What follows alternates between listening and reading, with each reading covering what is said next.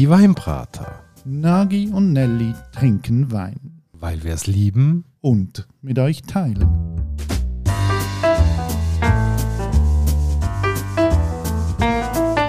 Hoi Nagi. Ciao Nelly und hallo liebe Hörerinnen und Hörer zu einer weiteren Folge von der Weinbrater. Heute mit einem Buchtipp von unserem lieben Nelly. Das Buch heißt Adventures on the Wine Route. Geschrieben hat es Kermit Lynch. Der Kermit Lynch ist ein Weinhändler aus Kalifornien und der hat vor allem so in den 80er Jahren intensiv Frankreich bereist auf seinen Touren zum Wein finden, den er kann verkaufen kann. Und hat da ganz viel erlebt mit den Winzer und die Erlebnisse in den verschiedenen französischen Weinregionen hat er aufgeschrieben in dem Buch. Also da kann man eigentlich sagen, er ist so ein Pionier aus Amerika. Genau, also er hat ja französischen Wein importieren, weil ihm einfach europäischer Wein super gefallen hat. Und als er aber die erste Fuhr bestellt hat, ähm, ist ein ganzer Container voll Wein angekommen in Kalifornien und alles kaputt. Und dann hat er sich überlegt, was liegt das? Und dann hat er gemerkt, aha, wenn ich den Wein unkühlt übers Meer schicke, dann geht er einfach kaputt unterwegs. Also ist er der erste Importeur in Amerika, der den Wein in gekühlten Container importiert hat. Gibt es auch irgendwie eine Gegend, wo er sich da besonders bewegt hat? Ja, also er ist ein Anhänger von französischen und italienischen Wein und sein Buch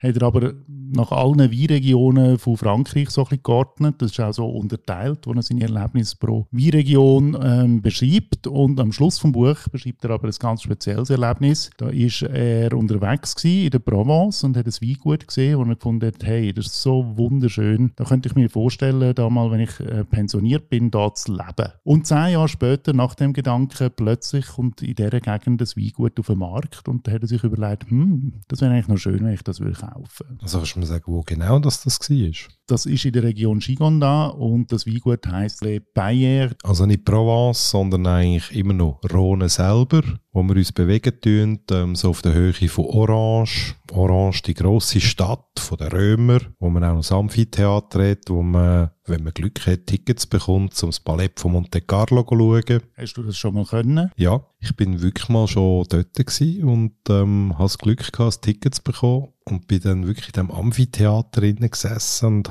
durfte dem ominösen berühmten Ballett von Monte Carlo zuschauen, wie die da in den alten Steinen rumgesprungen sind. Und das hat einfach fantastisch ausgesehen. So wie du das jetzt beschrieben hast, habe ich gerade schon das Bild in meinem Kopf finden wie das könnte so aussehen haben. Und das ist übrigens auch etwas, was ich viel hatte, als ich das Buch gelesen habe. Er beschreibt einfach die Weinregion so mit Leidenschaft und er beschreibt die Winzer so schön und wenn er denen begegnet ist, auch so die ganzen Eigenheiten von diesen Winzer. Das Buch ist für mich ein bisschen wie ein Film im Kopf. Kopf. Also ich habe wirklich den Typ gesehen, wie der auf die Weingüter geht, wie er zusammen mit den Winzern die Wein probiert, wie er mit ihnen auch diskutiert, manchmal auch streitet, weil er nicht ganz einverstanden ist, dass sie beispielsweise den Wein filtrieren. Da ist er ein grosser Gegner davon. Und einfach manchmal auch müssen kämpfen, dass er Wein hat dürfen kaufen, weil das halt alles so knorrige französische Charakterfiguren sind, die er da verhandelt hat mit ihnen. Das ist eigentlich genau das, was wir lieben, oder? Wein und gute Geschichten, die zusammen in Verbindung stehen und dann überhaupt ein Glas Wein zum Erlebnis machen können. Und das finde ich ist auch eine Stärke für dem Buch, das ich gelesen habe. Also er beschreibt dann immer wieder schon auch die Weinregionen, aber es ist eben nicht ein Fachbuch, sondern es ist ein Buch, das sich an diesen Geschichten ähm, entlang. Und die Geschichten kennen wir zwei ja zum Teil auch, wenn wir irgendwo durchreisen. Einfach, was da manchmal passieren kann, wenn man irgendwo auf einem Weingut landet und der Winzer dann mal kommt und das ist völlig unvorstellbar vorhersehbar. Also wirklich so die Art von den persönlichen Geschichten, von dem Erleben und schlussendlich auch das, was Ziel vom Wein ausmacht. Zusammen anhocken, probieren und dann überhaupt in Austausch kommen und ähm, der Wein, der dann quasi wie zum Medium von der Kommunikation wird. Also das ist ja eines der tollsten Erlebnisse, die man kann haben Genau, und jetzt kommen wir ein bisschen zurück auf das Weingut, das er dort entdeckt hat, Anfangs 80er Jahre. Das hat damals der Roux-Brüder gehört und der Lynch wollte von ihnen Wein kaufen verkaufen und sie haben gesagt, no, no, no, sie verkaufen nicht nach Amerika, sie werden nicht exportieren. Später hat er dann herausgefunden, dass sie schon Wein nach Amerika verkauft haben, aber im Lynch seiner grössten Konkurrentin. Und ein paar Jahre später hat er dann plötzlich erfahren, hey, die Roux-Brüder,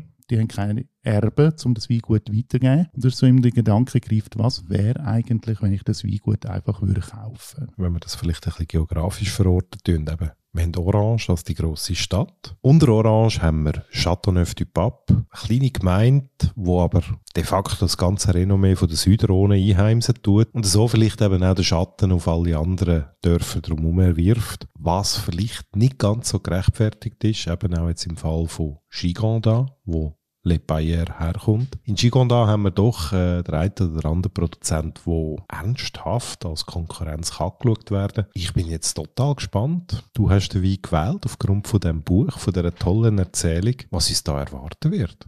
Genau, vielleicht muss man auch noch schon erzählen, wie ist denn der Kermit Lynch zu dem Wein gut gekommen am Schluss. Also er hat gesehen, dass man das kaufen kann. Er hat ja vorher schlechte Erfahrungen gemacht mit dem bisherigen Besitzer, der ihm ja keinen Wein hat verkaufen Der Lynch ist aber befreundet mit anderen Winzern, mit den Gebrüdern Brunier. Richtig, das sind die Brüder, die das Weingut Le Vieux Telegraph betreiben, ein Châteauneuf du Pape, aus der renommierten Zone. Und Le Vieux Telegraph darum, weil zu Zeiten des Weltkriegs dort ein Telegrafenmast gestanden ist, der wichtig war für die Funkverbindung, für den Widerstand gegen Nazi-Deutschland. Die sind befreundet mit Kermit Lynch. Und was hat Lynch gemacht? Er hat einfach den Seniorchef damals von dem Weingut Brunier, den Henri, vorbeigeschickt zum rauf. Und der Henri hat den Deal eingefädelt, ohne dass der Roux gewusst hat, dass so ein Amerikaner dahinter steht. Und sie haben dann einfach 50-50 gemacht. Also zur Hälfte gehört das Weingut am Kermit Lynch, zur Hälfte gehört es den Brunier-Brüdern. Und Brunier-Brüder sind auch die, die das Weingut pflegen und den Wein herstellen. In Gigonda wird natürlich die klassische Rhonentraube Grenache abgebaut, zum grössten Teil. Verschnitten wird er in einem klassischen Gigonda mit einem Mourvèdre und das zum Teil eben auch noch mit einer Weissweinsorte verschneidet, in dem Fall mit der Claret. Das hat ähm, sehr traditionelle Gründe. Das hat man früher im Chianti gemacht, das macht man an der Rhone, sei es da im Süden wie auch im Norden, im Codrotti, wo man am Wein gewisse Geschmeidigkeit versucht zu geben, vor allem weil man früher halt nicht die ganz so tollen klimatischen Verhältnisse hatte. Nelly, ich finde, schau dir jetzt mal die Etikette, die Flaschen an. Also wir haben hier Le Bayer, das wird in schöner alter Schrift draufgedruckt. Es gibt zwei Weine, wo das Wein gut anbaut und der, den wir hier haben, der heisst Terrasse du Diable. Also es hat irgendetwas mit dem Teufel zu tun. Terrasse du Diable hat damit zu tun, es ist eine erhöhte Lage. Es ist eine Lage, die schwer zugänglich ist. Es ist wahrscheinlich sogar am Teufel zu viel, dort zu arbeiten. Und darum hat man auch dieser Lage den entsprechenden Namen gegeben, weil es ist wirklich ein Krampf, den Wein in die Flasche zu bekommen. Darum hat es auch so zwei kleine Teufel auf dieser Etikette. Der Weinhändler, wo ich die Flasche gekauft habe, hat mir erzählt, früher sei der Teufel noch viel grösser auf der Etikette gewesen. Das hat dann aber für Reklamationen gesorgt, warum auch immer. Und dann hat man ein bisschen zurückgefahren optisch. Gut, das ist super schlichte Etikette, steht das Nötigste drauf. In Schnürli-Schrift Brünie Lynch, dass man auch noch weiss, wer macht das Ganze. Ja, sehr dezent. Mal schauen, ob der Wein, der da drin ist, auch so dezent ist wie die Etikette. Ich bin gespannt, muss ich gerade mal probieren. Weißt du was? Ich bin echt überrascht. Ich meine, wir reden jetzt hier von einem Wein mit 14,5% Volt. Ich meine, wir bewegen uns irgendwo so im höheren prozentigen Bereich, ähm, wo man doch kann sagen hey, äh, es würde nicht verwundern, wenn der Wein alkoholisch schmeckt. Das Tolle ist, ähm, der Alkohol drückt nicht durch es sind eigentlich alle anderen Komponenten, die präsent sind. Ähm, es ist eine wahnsinnig schöne Grenache-Frucht da. Wir haben so das, das, das Himbeere-Ding in Kombination so ein bisschen mit Krise. Wir haben auch das Garrick. Garrick, wo sehr bekannt ist für die Region. Ähm, damit bezeichnen wir auch so ein bisschen die Rosmarin, äh, Thymian, Salbeidüfte. Das sind dann so Stängel, die gewickelt werden für Schmorgericht. Und wir haben eine wahnsinnig schöne Rundheit und Trinkigkeit. Und das ist jetzt etwas, was mir wirklich sehr, sehr gut gefällt an dem Wein das ist ein Wein, wo, wo auch nicht blöd tut. Das muss sich dann nicht irgendwie zuerst erschliessen oder so. Ich finde, der funktioniert gerade, wenn man den fährt zu trinken. Und der hat so etwas Schönes, so einem gerade so verwöhnt und so gerade so ab dem ersten Schluck ist der irgendwie parat. Und das ist jetzt noch eine relativ junge Flasche, die wir da haben, 2017. Man könnte die auch noch gut 20 Jahre lagern. Das hat mich schon sehr wunder, wie der sich entwickeln so nach 20 Jahren im Keller unten. Also ich würde sagen, 20 Jahre lagern bei den wirklich grossen Jahrgängen in dieser Region. 17 darf man auch sagen, ist wirklich ein grosses Jahr gewesen, der Südrhone. Da reihen sich so Jahrgänge wie 15, 16, 17, 18, 19. Also da haben wir wirklich gerade eine ganze Reihe drin, wo sie jetzt wirklich die besten Bedingungen haben, um ganz tolle Wein auf die Flasche zu bringen. Und wenn ich das da in diesen Jahrgängen begegnet, also dann finde ich, darf man das durchaus mal probieren. Jetzt gerade schon ausgerechnet, wenn ich den 20 Jahre würde einlagern würde, wäre ich nachher pensioniert und könnte es vielleicht gerade unten in der Gegend geniessen.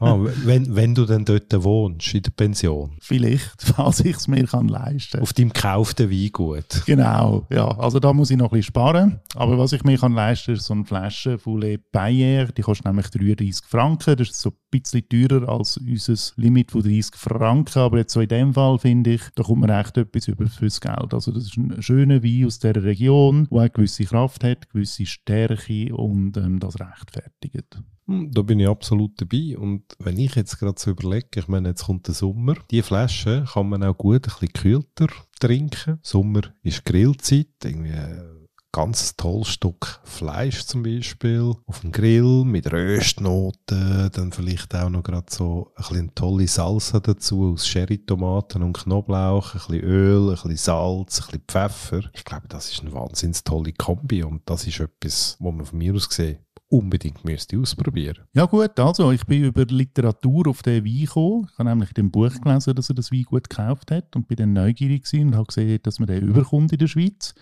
Wo das man den überkommt, das könnt auch ihr herausfinden, wenn ihr auf unsere Homepage geht, www.dieweinbrater.ch. Dort kommen ihr alle Infos über.